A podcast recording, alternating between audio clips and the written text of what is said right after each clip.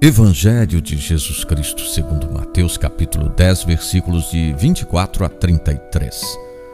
O discípulo não está acima do mestre, nem o servo acima do seu senhor.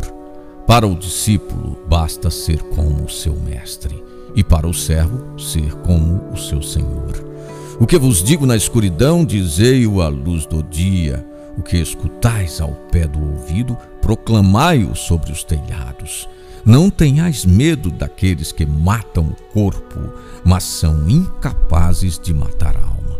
Pelo contrário, temei aquele que pode destruir a alma e o corpo no inferno. Não se vendem dois pardais por uma moedinha? No entanto, nenhum deles cai no chão sem o consentimento do vosso Pai.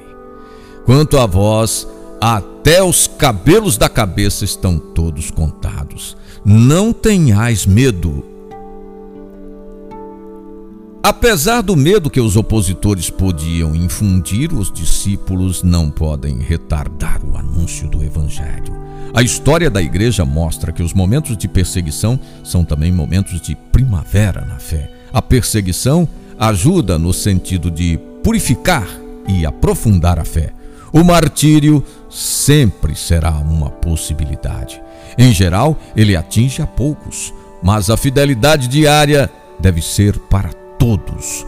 Os discípulos não devem ter medo, porque a missão se baseia na verdade, que põe a descoberto toda a mentira.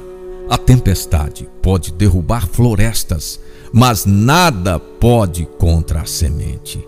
A esperança cristã se fundamenta no poder de Deus e na certeza de suas promessas. A vitória de Jesus é certa.